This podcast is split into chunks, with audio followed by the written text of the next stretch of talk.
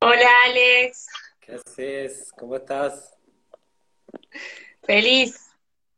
Era el momento de la semana que estaba esperando. Qué grande. Bueno, qué bueno, ¿eh? Que se haya podido armar. Zarpado. Estoy muy contenta. Bueno, nada, re, primero que nada, agradecerte por, por todos los, los aportes que, que tan generosamente compartís. Y me parece que, que está buenísimo, ¿no? O sea, con, con tanta generosidad compartís información muy copada. Este, así que bueno, gracias por, por este encuentro y porque sigamos aprendiendo, ¿no? Todos los días. Sí, y en esto de, de la fermentación que de alguna manera eh, para, para estas generaciones es algo nuevo, ¿viste?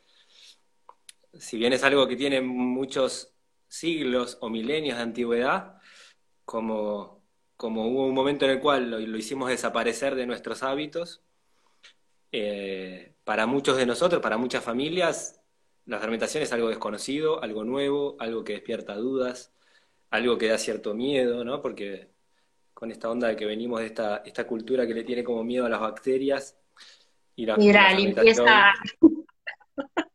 sí. Así que nada, está buenísimo, está buenísimo. También porque yo lo, lo que vengo viendo es que en, vos, vos me decías de a- a- hablar de la fermentación en la infancia. Y sí, creo re. que el, el momento de, de- del embarazo, la concepción, la, la pareja embarazada, eh, para muchas personas es un momento de toma de conciencia, donde están dispuestos a hacer cosas que por ahí en su vida todavía no, no hicieron, ¿no? Y el cambio de alimentación es una de ellas, donde ya no es solo lo que te metes adentro por vos, sino por tu hija, tu hijo, ¿no? Por ese bebé que está viniendo. Así que bueno, está, está súper, súper bueno. Sí, y esto que decís es, es re lindo, ¿no? Porque de alguna forma u otra, siempre los niños y las niñas nos están enseñando algo.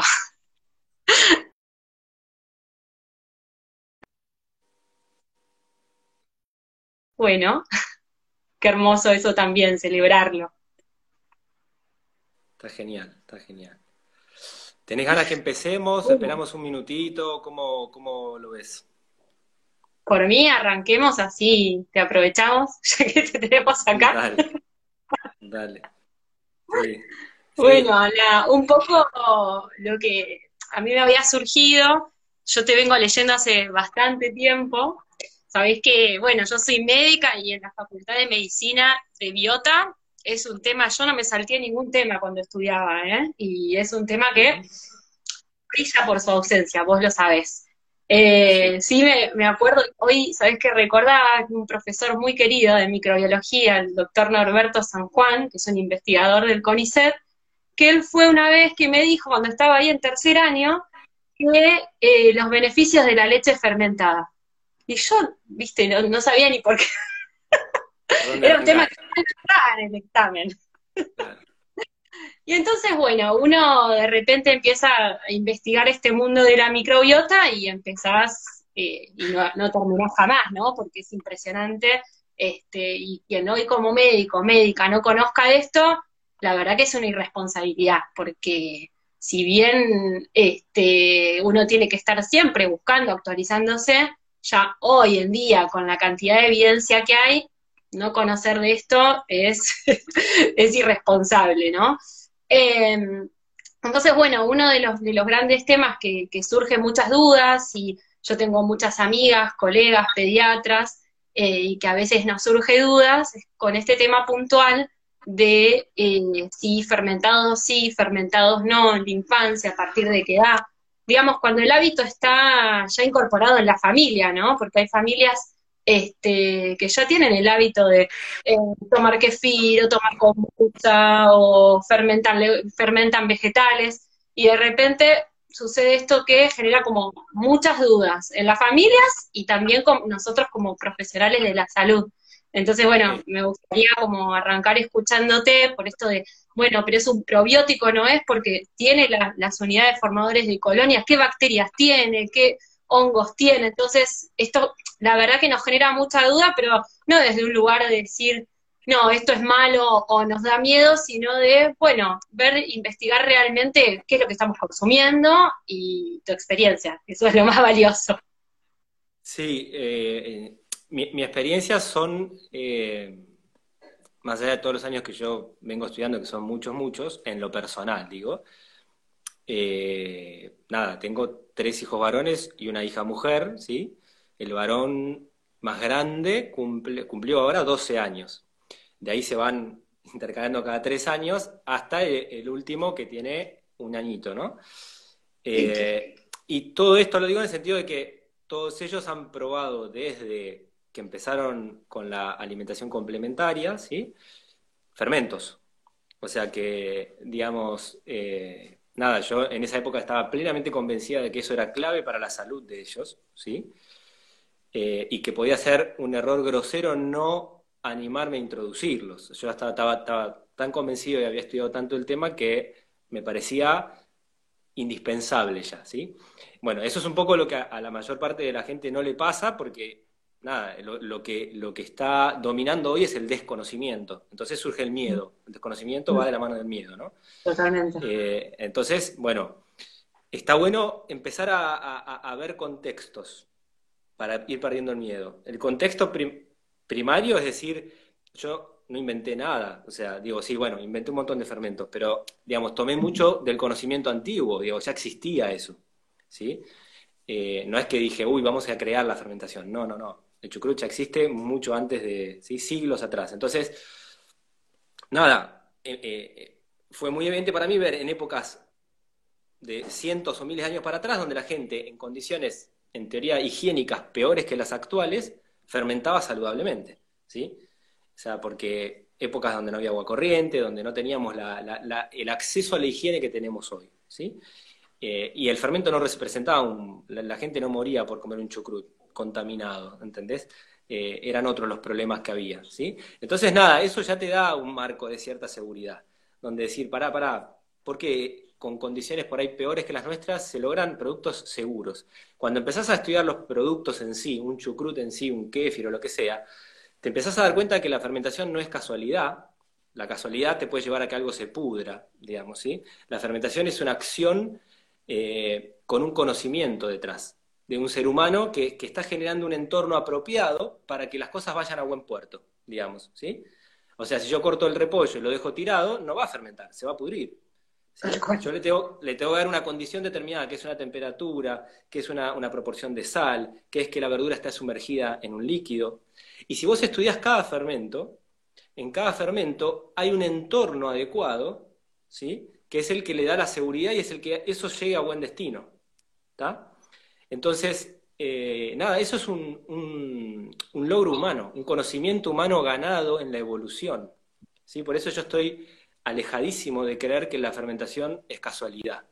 La fermentación del ser humano no se llega a la fermentación por casualidad, llega por una evolución sino que alguien me explique cómo se empieza a dar la fermentación en zonas tan distantes en el mundo cuando no había la posibilidad de tomarte un, avión, ¿sí? La gente, o sea, el, que vivía en África, vivía toda su vida en África y no se iba a relacionar con el que vivía en Rusia ni con el que vivía en China. Y sin embargo, en esos lugares, en épocas más o menos similares, empiezan a darse procesos de fermentación, y muchas son lactofermentaciones, guiadas por lactobacilos, ¿no?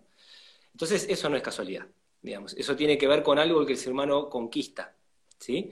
Y la fermentación es eso, es yo conquisto una técnica, no estoy dejando las cosas a libre albedrío, estoy guiándolas. Hay determinadas situaciones o determinadas bacterias que hacen que esto vaya a llegar a un buen destino, ¿sí? Entonces, eso, eso es importante de, ver, ¿viste? Y cuando vos empezás a, a ver gente que se ha contaminado por alimentos fermentados, te va a costar mucho encontrarlo.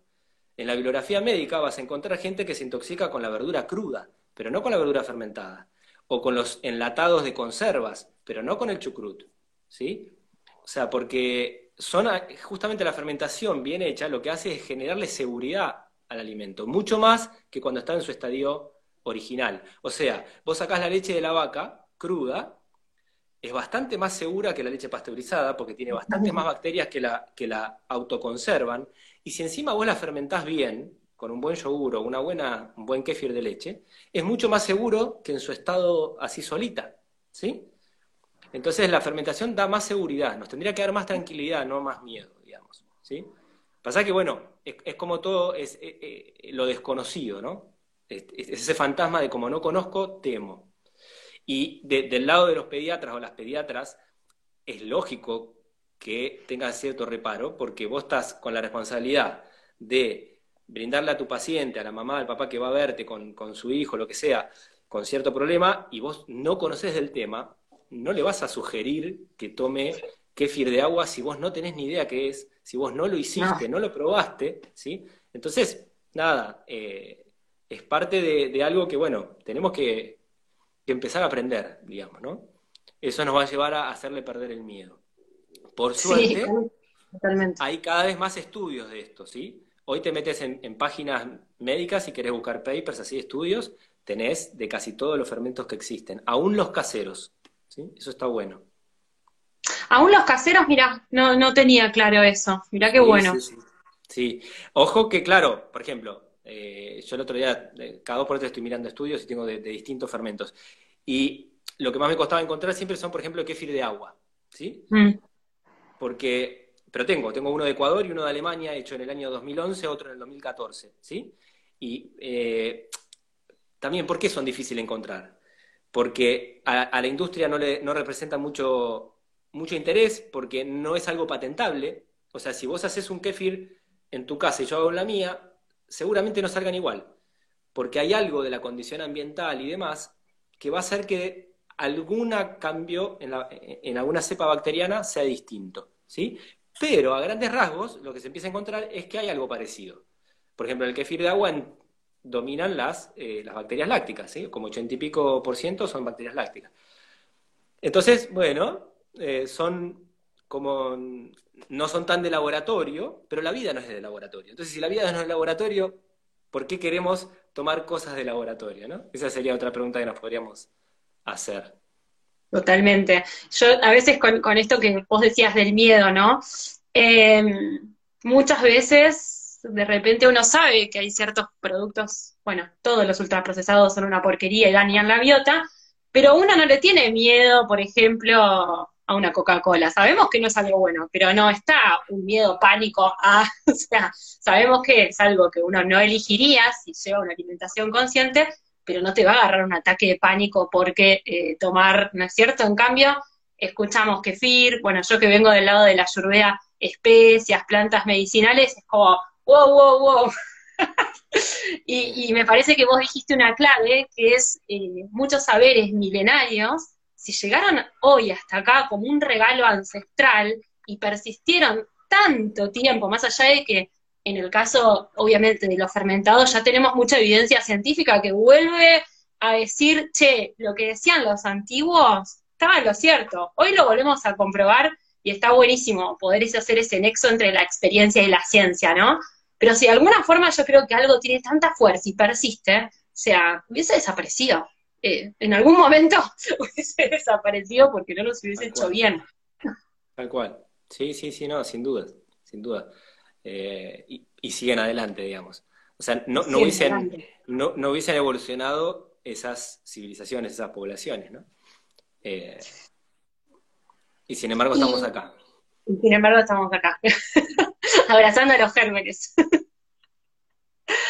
Este, bueno, y una cosa que surge como mucha duda también es con esta parte que vos en, una nota que tenés que yo leí, que, lo aclarás muy bien, pero por ahí eh, me gustaría como retomar este tema, porque es algo que, vuelve a resurgir, es el tema de que el agua de kéfir, me dijeron cuando vimos que íbamos a la nota, preguntale a Alex si el agua de kéfir tiene alcohol, cómo es el tema con el alcohol, y si las embarazadas, si los bebés podrían, si una mamá dando la teta lo podría consumir por este temor con la generación de, alcohol. Eh, hay alcohol, es, bajísima la concentración, ¿sí? En general las muestras que se han hecho dan 0,5 a 1% de alcohol, ¿sí? Eh, es uno de los elementos que yo tengo en cuenta para, en determinadas condiciones, que son por ejemplo, la etapa del embarazo, la etapa de la lactancia, o a un bebé cuando le estás introduciendo el kéfir, no ingerir demasiada cantidad, ¿sí? Porque nada, en dos cucharadas de kéfir o en un cuarto de vaso de kéfir, la cantidad de alcohol que vas a encontrar es prácticamente despreciable. Pero si te tomas medio litro, o si te tomas un litro de kéfir, ya es otra historia. Entonces, em, nada, yo eh, no te voy a decir, sí, tomalo, no tomala. Yo te digo, yo te cuento lo que yo hice. Yo sí lo usé. Y con, o sea, en, los embarazos de, de, mis pequeños, ¿sí? Eh, la, mamá tomaba kéfir, digamos, ¿sí? Pero tomaba cantidades acotadas en esas etapas, digamos, ¿sí? Eh, para tratar de aprovechar más que nada la parte probiótica, el aporte de bacterias lácticas, ¿sí? Y teniendo en cuenta de no exagerar con la parte alcohólica, que era bajita, pero no, ¿sí? Que, que, un poco también esa, es la, misma idea, el mismo concepto que llevo cuando un bebé empieza su alimentación, 6, 7, 8 meses, depende lo, lo que se presente la situación.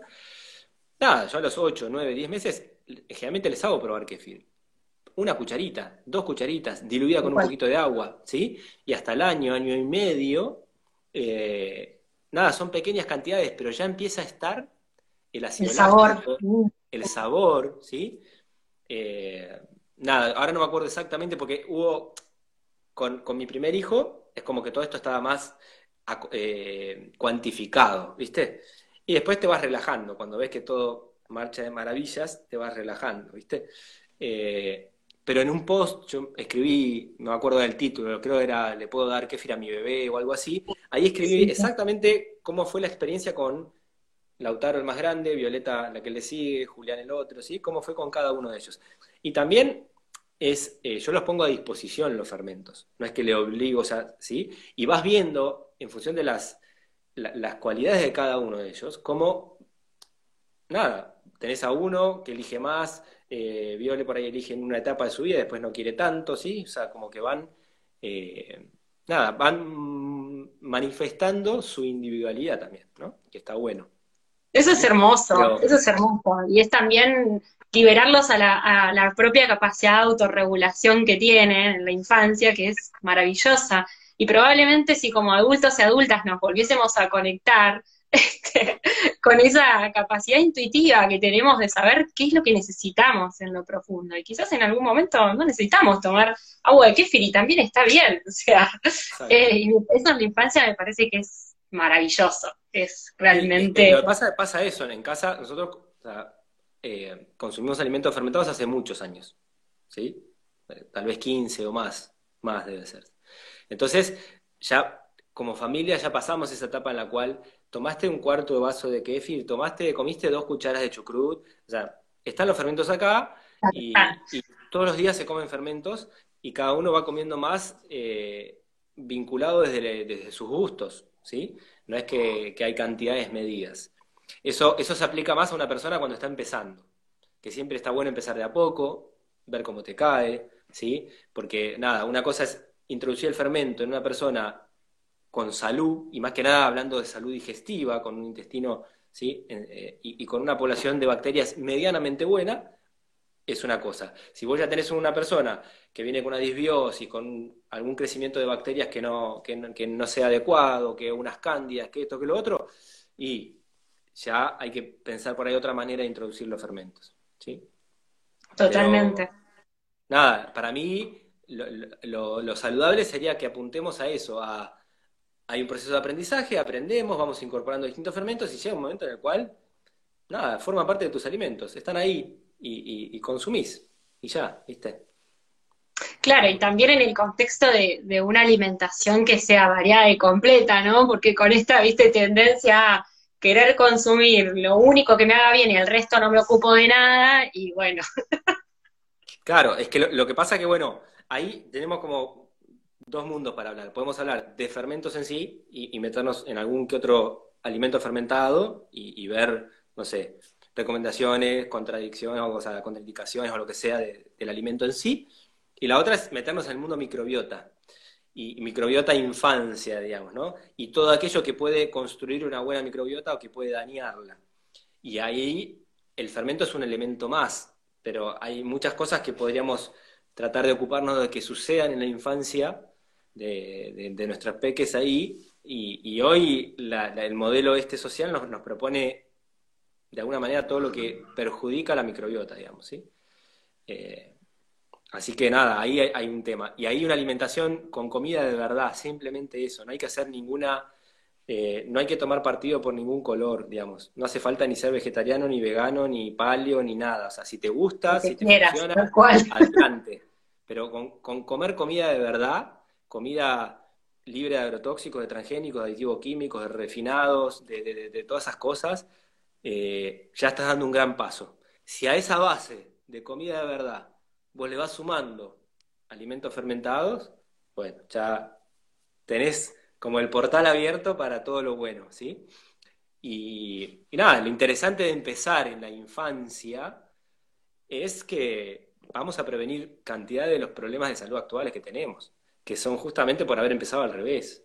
¿sí? Hoy tenemos que saber que tenemos ya generaciones de seres humanos que nacieron en medio de la industrialización, del refinado, o sea, lo que para mí era algo ocasional, con mis ya 44 años, y para mis papás, mi mamá, era algo más ocasional, y mi abuela nació comiendo comida de verdad, no sé si será la mejor o no, pero era comida de verdad, ellos todavía tenían hasta su espacio de, medio chacra, de huerta, ¿sí? Eh, digamos, las generaciones de, de, ahora, de los que tienen hoy 10 años o que están haciendo ahora o 20 ahí, nacieron en plena industrialización. O sea que si no hay detrás de eso una familia o una mamá o un papá que, que han tomado conciencia en el ámbito de alimentación, todo refinado, todo aditivo químico que altera la microbiota, ¿sí? agrotóxicos por todos lados, y sumarle a todo eso lo que son los hábitos de vida que facilitan el desarrollo de una buena microbiota, ¿no? Como la, vida al aire libre, el ensuciarse, el estar al sol, el jugar en, patas en la tierra, en el barro, ¿sí? Eh, una de las causas graves que vamos a tener de este aislamiento ahora, por ejemplo, ¿no? O sea, la, digamos, yo, yo vivo en un ambiente más natural, pero la mayor parte de las personas no tienen acceso a eso, viven en un departamento o en una ciudad. Y, no, sé si están mirando el daño que están generando con, eh, sacar a las niñas, a los niños de, esos ambientes naturales. El contacto social humano es vital para eh, ese fortalecimiento del sistema inmunológico. Ahí estamos creando eh, e, esa inmunología. O sea, habría que preguntarse cómo se forma el, sistema inmunológico de, un bebé. ¿no? O sea, no, aparece por la magia, se va, se, va desarrollando y formando y, en esa formación tiene mucho que ver la interacción con animales, con otros seres humanos, con la tierra, con el sol, ¿sí? Ahí es donde se va eh, haciendo y fortaleciendo esa, inmunidad, digamos, ¿sí? Así que nada, a mí en cierta forma me preocupa mucho de cómo vamos a ir parados de esto, eh, o, quién, quién, se va a ocupar de medir las consecuencias ¿no? en un mediano y largo plazo de lo que estamos haciendo ahora. ¿no? que, es tremendo. Así que bueno. ¿De qué de agua? No sé, eh, si tenían, si vos tenés ahí archivada alguna pregunta que quieras hacer. No, es que me parece que, por lo menos, o sea, yo resueno mucho con lo, con lo que vos estabas comentando de, de que cuando recién empezamos, si además tenemos niñas a cargo, ir de a poco, ¿no es cierto? Que en el contexto de una alimentación variada, ir de a poquito y, a veces lo que nos pasa quizás a los pediatras es que no encontramos la dosis exacta. Entonces, eso a veces genera un poco, por lo menos yo cuando charlo con mis amigas, es la controversia, ¿no? Pero ¿cuánto le decís? ¿Es 5 mililitros, 3 mililitros? Entonces, bueno, como no tenemos quizás un paper que avale eso, entonces eh, esto es lo que a veces, muchas veces genera como esta controversia. A mí me parece que hay que volver a las bases y a la intuición y autoobservarnos y caminar. yo primero lo que cada vez que tengo la posibilidad de hablar en vivo, en algún momento siempre menciono, es esto de decir, es muy peligroso quedarnos esperando solo el paper. Estamos en una, etapa evolutiva del ser humano que, para mí espero que esté llegando al fin, en esta en la cual creemos que la ciencia nos va a traer las soluciones a todo.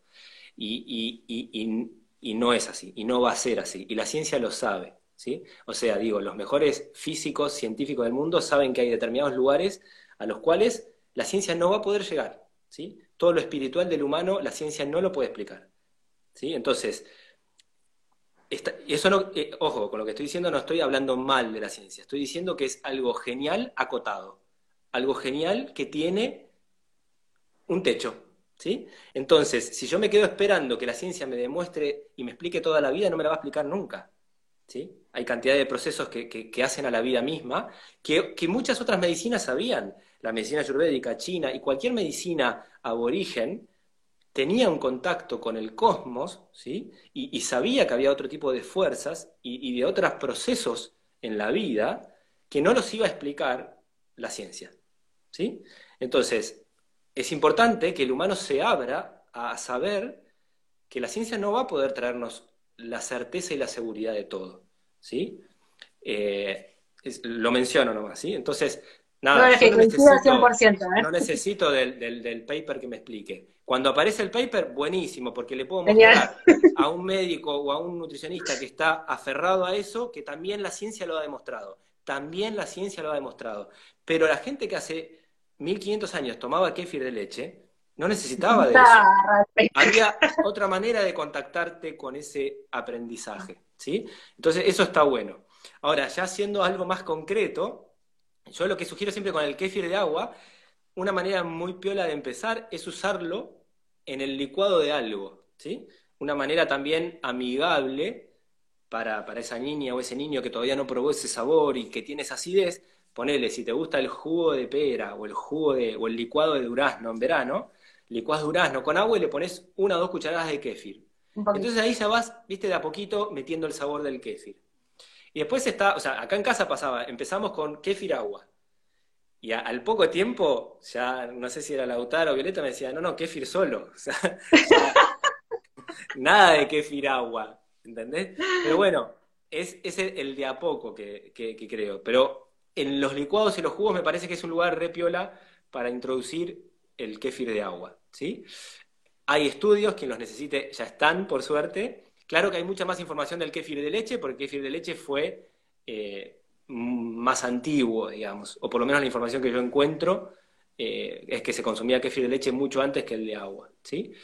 Pero nada, y son fermentos, esos son simples y seguros, porque vos tenés un, cultivo, ¿sí? que es esa combinación así simbiótica de muchas bacterias y levaduras, que es la que hace la fermentación, dos días, no, no, he visto casos de ningún tipo de riesgo tomando kéfir. O sea, sí hay una persona que no le cae bien, pero cuando empezás a ver detrás de eso, es una persona que tiene candidiasis, que tiene SIBO, que tiene alguna disbiosis, que tiene alguna historia detrás, ¿no?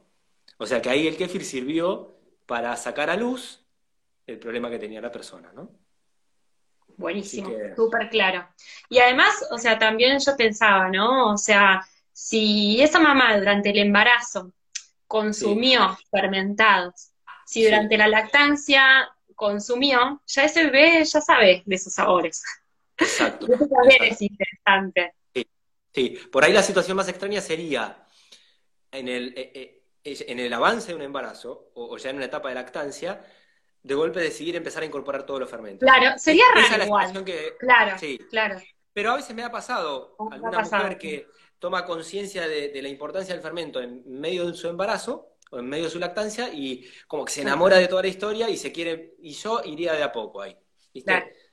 Y de, hecho, si me das a elegir a mí, la situación ideal sería trabajar antes, como antes de la concepción. Un año antes o seis meses antes, ahí empezás a consumir bastante fermentos, vas preparando toda tu microbiota y ya recibís el embarazo llena de, bichos y de bacterias, ¿no? Pero sin antibióticos, por favor, sin antibióticos. Claro, ese sería el escenario ideal, sí, sí. Espectacular, bueno, me parece que la, respuesta está, está más que clara, ¿no? Así que buenísimo. Y lo mismo, Alex, aplica para lo que sería, eh, bueno, obviamente, chucrut, eh, vegetales fermentados, y en el caso de la kombucha también te quería preguntar. son diferentes.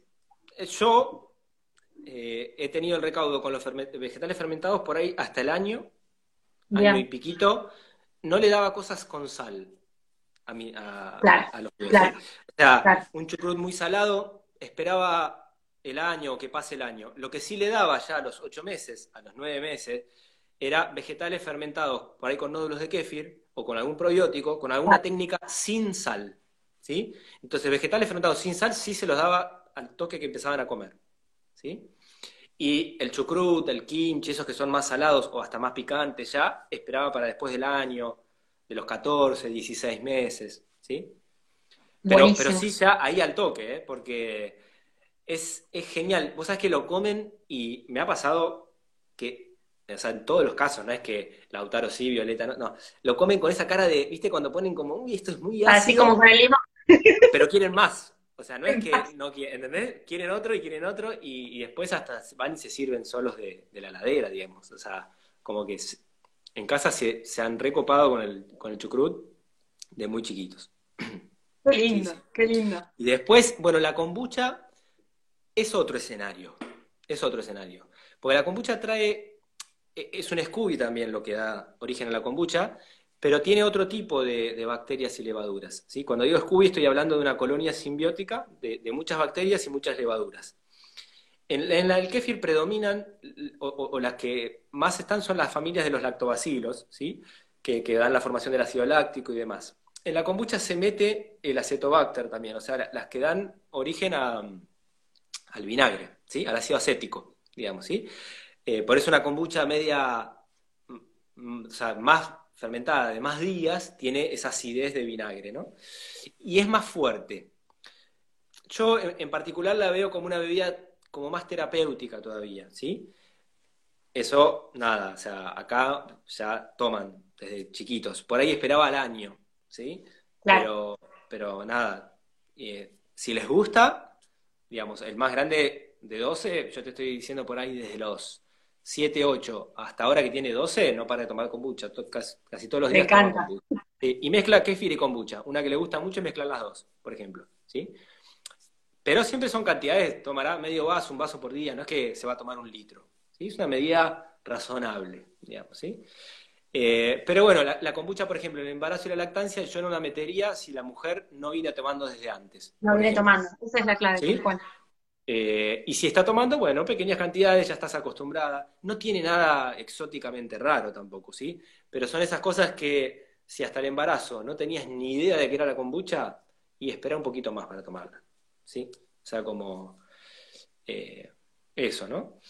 Pero después tenemos muchísimos otros fermentos que podríamos tanto aprender a hacer en casa o comprar, porque hoy ya se hacen de muy buena calidad. Cada vez por suerte hay más emprendedores y emprendedoras haciendo cosas así bien copadas, desde un vinagre, un vinagre bien hecho, un vinagre casero, de manzana o lo que sea, es un súper, eh, así, alimento probiótico y demás interesante para, ¿sí? para ir saborizando las comidas. El miso, por ejemplo, ¿no? El miso, la, pasta de soja hecha con poroto de soja orgánico y de fermentación natural, que también tenemos acá en el país eh, gente que hace así, es algo que, por ejemplo, en casa encanta las tostadas, pan de masa madre, pan de centeno, de trigo, porque acá comemos panes de distintos cereales, todos fermentados, y manteca o ghee, según lo que cada uno quiera, y algunos van con un poquito de miso. Entonces ya eso es algo que les encanta, ¿sí? La combinación ghee-miso suaviza el miso, ¿viste? Porque el miso es un sabor fuerte, salado. Ahí yo ya te estoy hablando de año y medio en adelante, ¿no? O sea, porque es una legumbre muy salada, no, no, se la doy a un bebé, digamos, ¿no? Empiezo, espero un poco más. Eh, pero es genial, ¿no?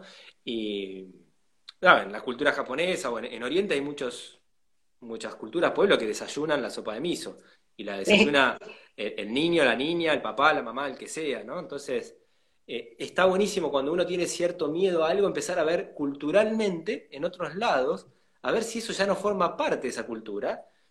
Y lo vienen consumiendo hace milenios, bebés, niñas, adultos, jóvenes, viejos, lo que sea, ¿no? O sea, todos, ¿no? Estamos ahí metidos.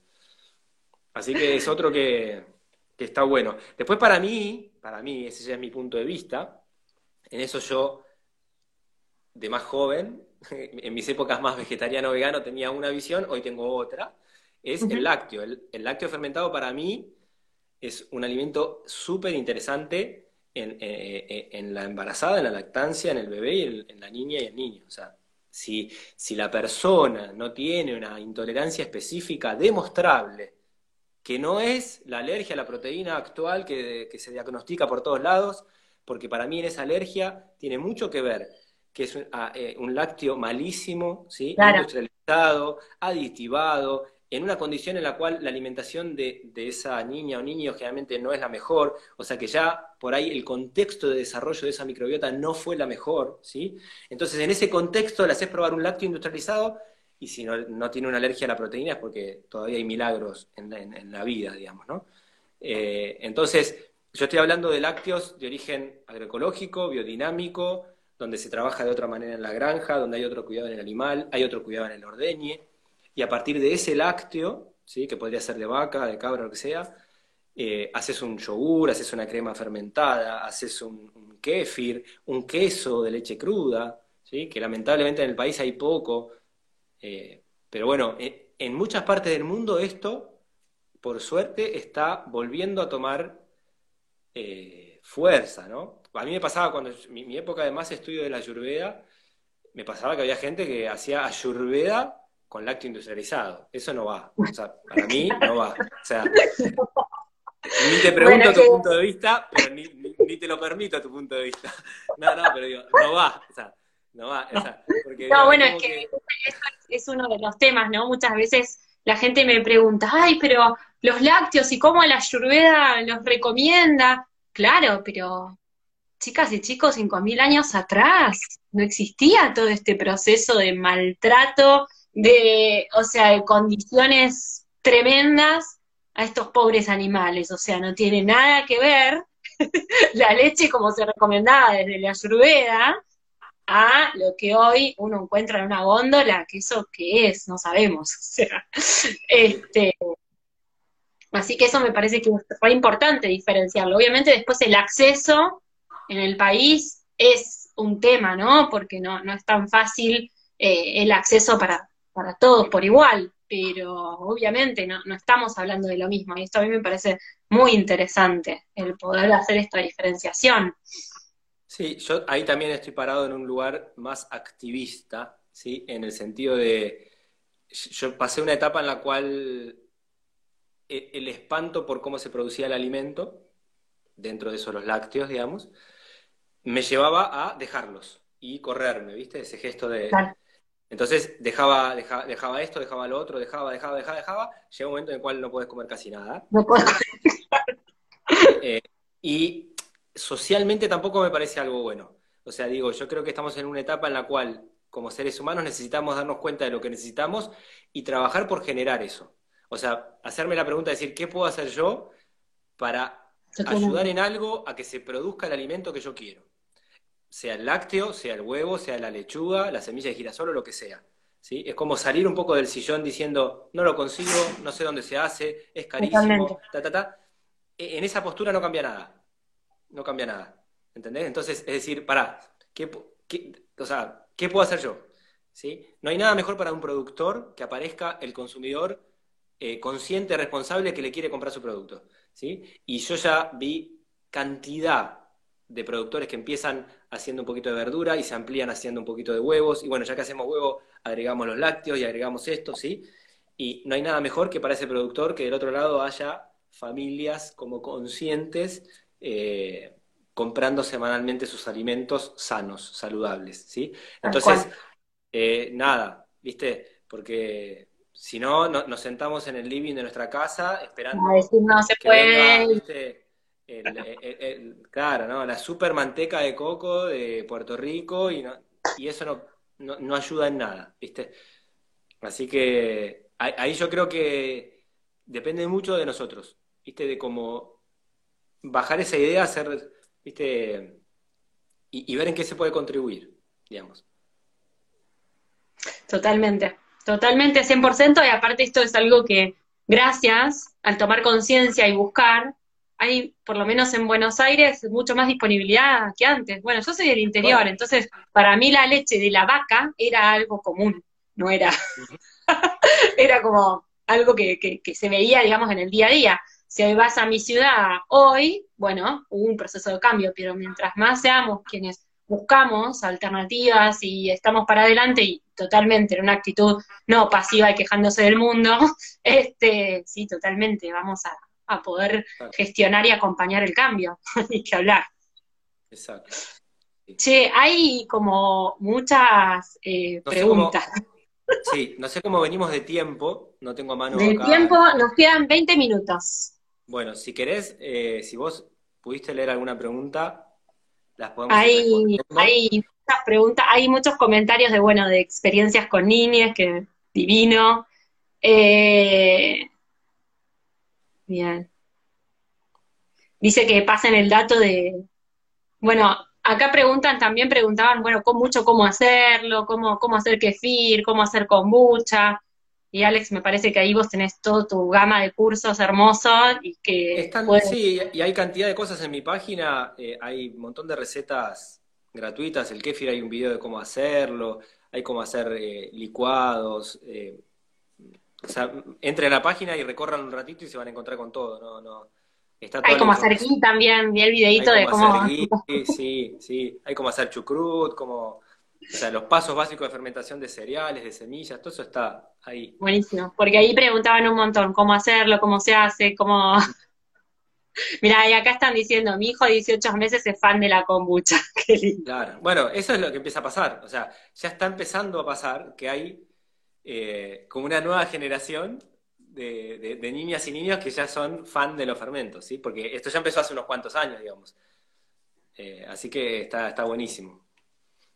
La página es Alimento y Conciencia. Alimento y Conciencia, de que ahí preguntaban. Buenísimo, buenísimo. Sí, y genial.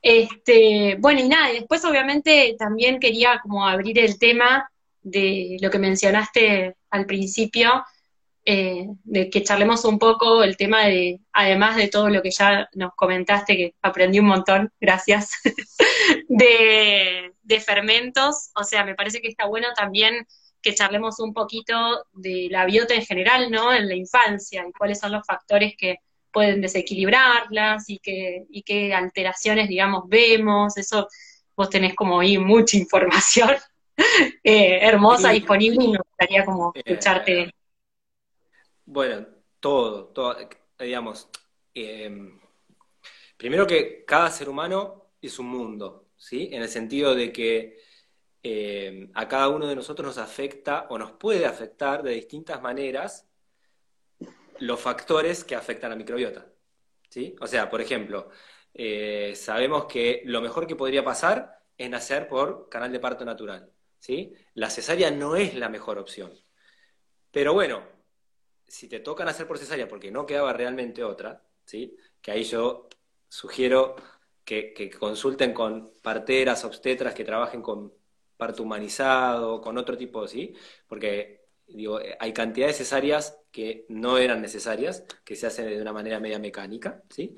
Pero bueno, si no quedó otra, eh, también hay una manera de cómo, si vos tenés conciencia de esto, de cómo de tomar contacto con las bacterias de Eh, de, la vagina de la mamá, o, ya en la alimentación prestar más atención a cómo constituir esa microbiota, o hacer todo lo que puedas para que la lactancia sea un hecho, ¿no? Porque eh, en, la lactancia también vamos a seguir formando esa, microbiota, ¿sí?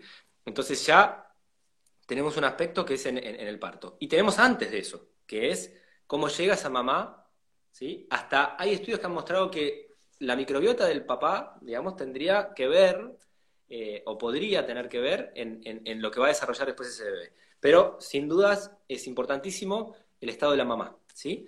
Eh, cada, vez se ve que hay como un pasaje de, esa placenta donde está el bebé, de todo, ¿no?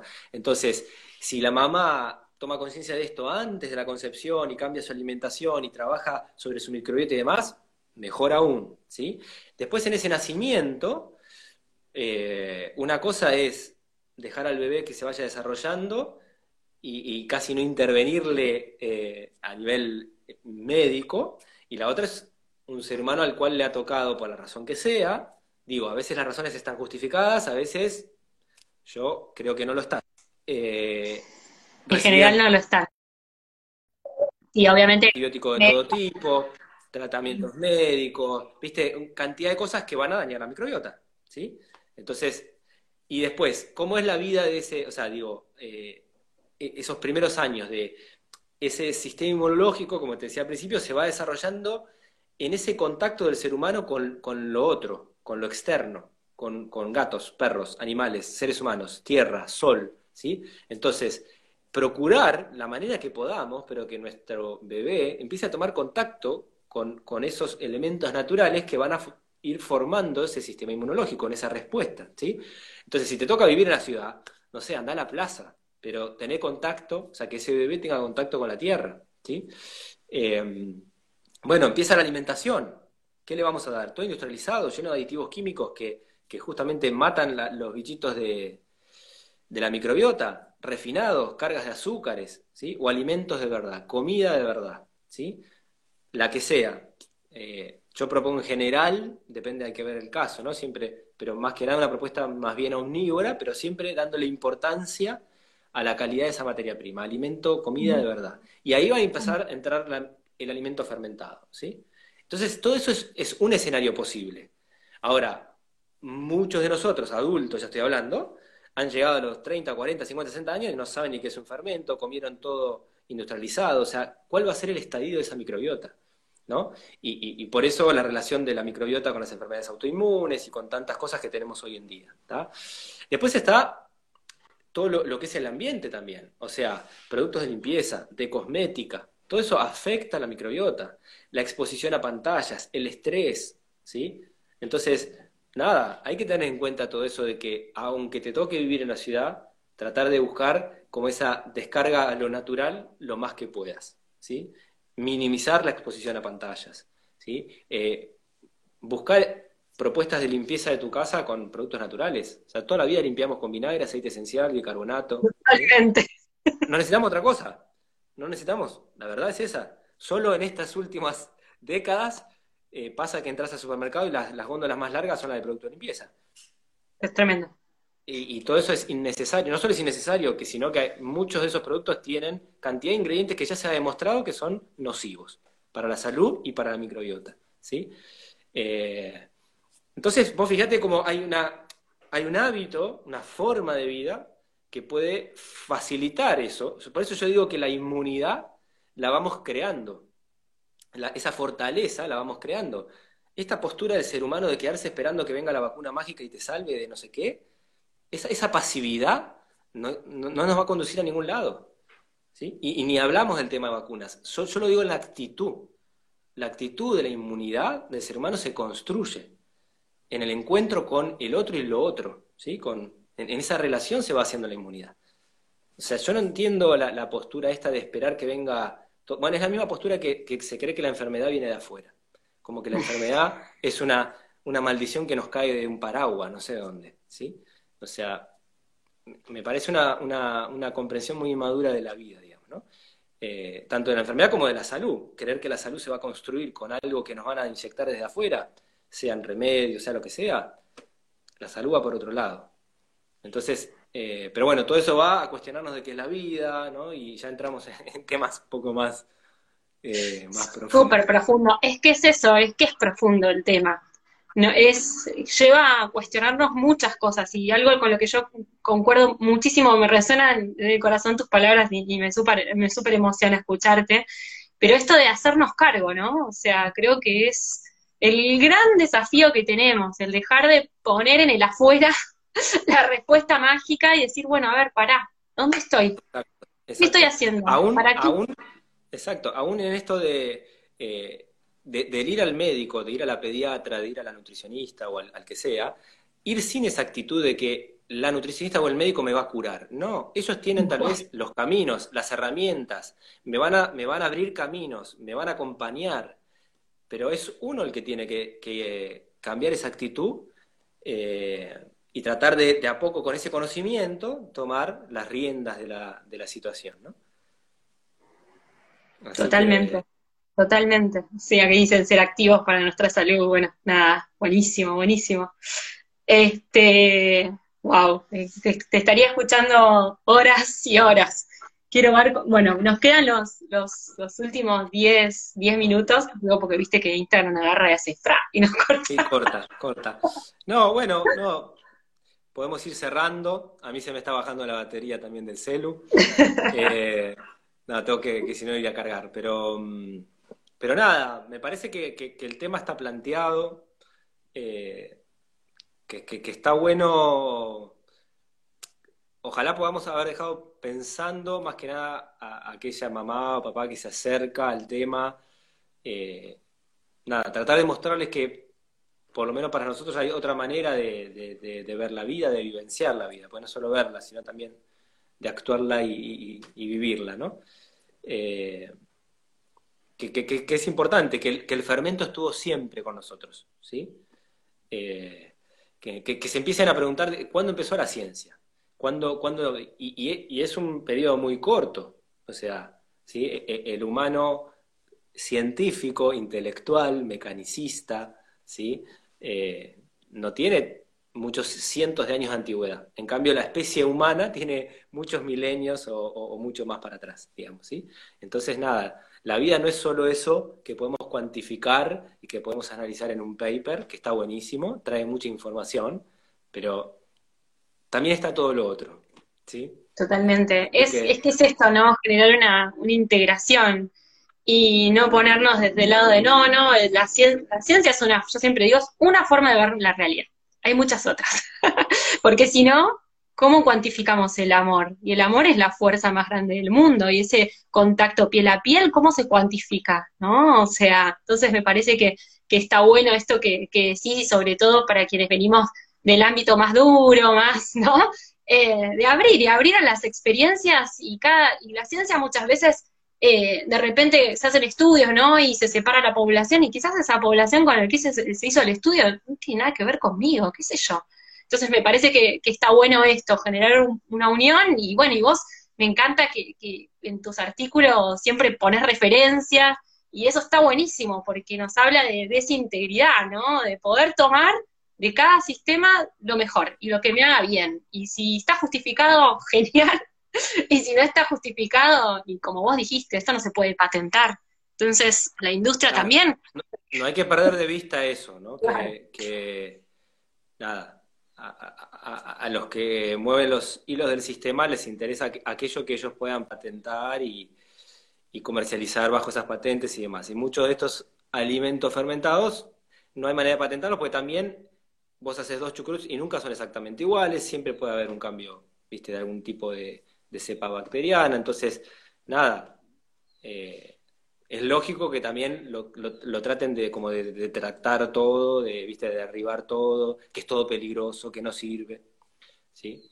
Pero bueno, nada, por suerte todavía podemos acceder a, lo que fue el humano más ancestral, que lo usó, lo usó con éxito, con, ¿no? con, con sabiduría, ¿sí? Por suerte no se terminó de cortar esa soga con esa conexión casi lo logran, digamos, ¿no? Pero, pero eh, todavía pudimos acceder a eso y lo estamos como reflotando todo ese, saber. Y, nada, yo creo que lo, que viene por delante en ese sentido está muy bueno, porque hay toda una rama de la medicina y de la ciencia que está muy interesada por la microbiota.